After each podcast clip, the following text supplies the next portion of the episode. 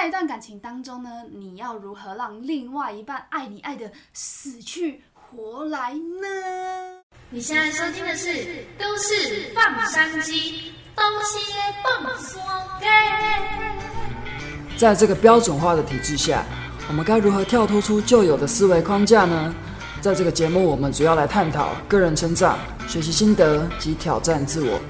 各位山鸡们，准备起飞了吗？啊啊啊啊！欢迎来到都市放山鸡我是德恩。我是阿公。今天呢，我们就要跟大家分享《爱情葵花宝典》里面的三个法则。那废话不多说，我们马上开始，Let's go！在这个影片开始之前呢，我想要回复很多粉丝问我的问题，嗯就是德恩是我的男朋友吗？还是我的家人吗？还是我的朋友吗？在这里呢，我想要一致的回复大家，来由他自己来为大家澄清。我觉得大家讲的答案都还不错了，但是呢，很可惜的，你们没有一个人是正确的。我其实是他的表哥。哈哈，好，其实我没有表哥，他就是我的女朋友。没错，那我们继续开始。那这支影片呢，就是要教大家如何让对方为了你上山下海，为了你掏空口袋呢？为了你上山下海，为了你掏空口袋，满足你有好啦，赶快开始啦！第一个秘诀呢，就是学习当一个倾听者。其实倾听呢，就是一个认同对方的一种表现。我们在一段感情之中啊，一定会有很多意见不合或是意见分歧的情况下，如果你是一个好的倾听者呢，就可以避免一些冲突的事情发生。那在我们相处的时候呢，其实最棒的倾听方式就是，当我遇到一些困难或者是挫折的时候啊，不管是工作或者是课业，他都会先停下所有的事情，静下来听我好好的讲完，好好的抒发完，好好的闹完。还有丢完，对，再来跟我讲说接下来应该要怎么做，那后续的解决方法是什么，再跟我一起讨论。我觉得这是一个非常棒的方式。yes，新好男人。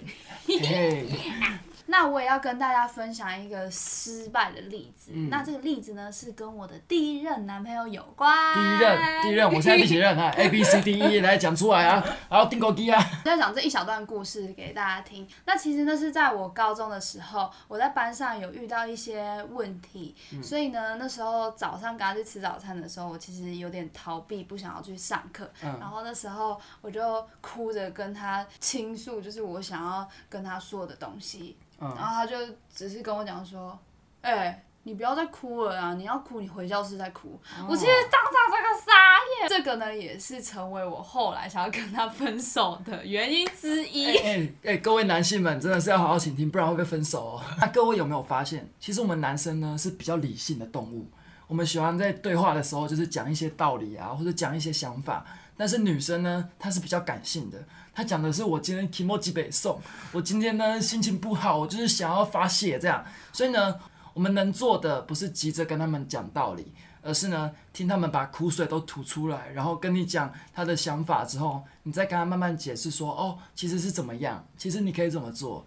那我觉得这是一个还不错的方法，各位可以试试看。嗯，没错，其实我现在想起来，我就觉得他那时候跟我讲的那句话，就只是因为觉得说，哦，上课快要迟到，快要来不及了，没关系，你就可以赶快先回教室啊。其实他也是希望我不要迟到，不要一直在哭了。只是我那时候当下，我就是因为很伤心难过，我就是听到这句话，我真的会觉得很傻眼。但是现在想起来，其实真的没有什么。那没错，我们刚刚讲的倾听，其实是在讲男生需要去倾听对方。可是呢，女生其实也需要去倾听，去学习怎么样去当一个好的倾听者。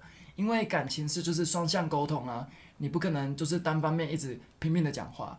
所以呢，最好的方式就是五比五的倾听，你才可以知道对方在讲什么，这样对方才可以更了解你，你也可以不会让对方觉得你一直在讲话。那秘诀二就是适时的称赞对方。阿刘你好帅，哎、谢谢。其实称赞对方呢，就是一种肯定对方优点的表现。那我们在刚开始交往的时候，一定会觉得说，哦，对方好棒哦，他是我的女神，他是我的男神，我终于跟他在一起了，哦，真的是到了天堂一样。其实交往了半年或者一年或者更久之后，就会发现，哎，对方的缺点慢慢浮现出来了。那这个时候就会发生一个问题，就是我们想要改变对方的缺点，我们叫对方说，哎，为什么你有这些缺点？为什么不要改进？可是呢，其实换一个角度来看，我们自己的缺点其实也很难去改善，因为这些缺点可能都是已经习惯十年了、十几年了，这种很难去改变了。其实我们能做的呢？不是一直看他的缺点，而是我们可以去称赞他的优点，去放大他的优点。那其实刚开始跟他在一起的时候，我就是一个非常自卑的人。我一天到晚呢就会说我自己很丑啊，我很胖啊，我甚至不敢拍照，因为我觉得看到照片里面的自己，我就觉得我毁掉那一个照片。我甚至会自拍自己的照片，然后上面写“死肥猪，赶快减肥，督促我不要吃饭 ”这样。对，所以我那时候很常就是在他面前跟他说：“哦，我觉得我好丑，我觉得我胖，我觉得我腿超粗，我觉得我脸超大的。”所以呢，刚在一起的时候发生一个非常重大的事情。哦，我来，这个我一定要跟各位讲。那时候呢，我就跟他刚交往没多久，我就发现，哎，不对。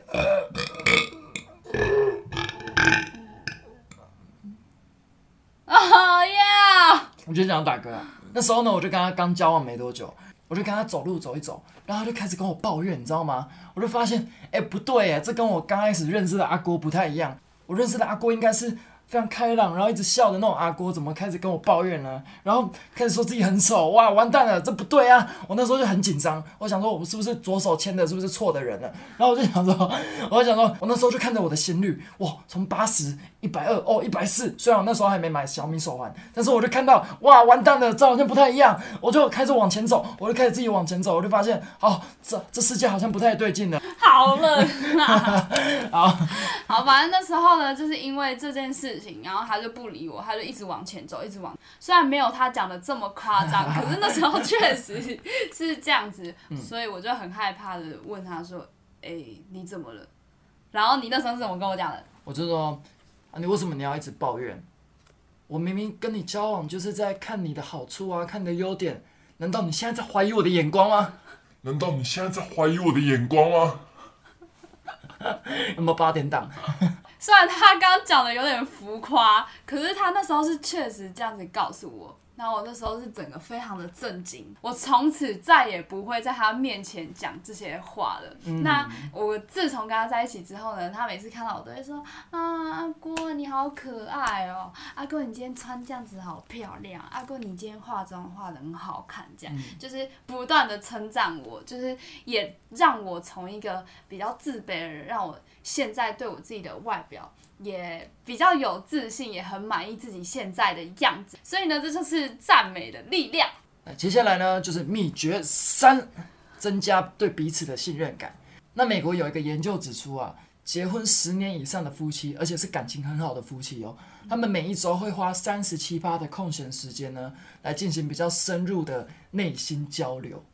就是说的可能是他们彼此的感受啊，或者彼此对某件事的想法啊。内心交流。对内心的交流，对，没错。那在一段感情中啊，我们可能会去聊别人的八卦，或者是新闻最近发生什么事情。但其实更重要的是我跟另外一半之间的感情之间的关系。我们如果常常去聊对方的想法啊，然后去彼此交换意见，其实这是一个非常好提升信任感的方式。我们常常说健康是最重要的。如果没有了健康，再多的金钱、再多的权利、再多的地位都没有用。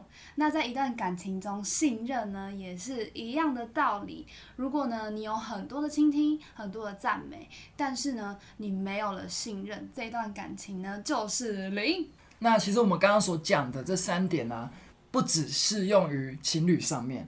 其实，在任何的人际关系都可以适用，不管是你的朋友啊，是你的家人也好，其实都是可以用我们刚刚所讲的这些方式来提升我们之间的关系。当然，如果你是有另外一半的人呢，你可以在平常的时候更留意这些小细节，可以帮助你在跟另外一半。对谈或者在交流的时候，感情更加分。那如果没有另外一半的朋友也没有关系，请继续追踪我们的都市放山机。我们之后呢会出更多自我成长的内容来帮助你提升你自己，并且找到更好的另外一半。耶！所以呢，跟着我们成为都市放山鸡我们下次见，拜拜拜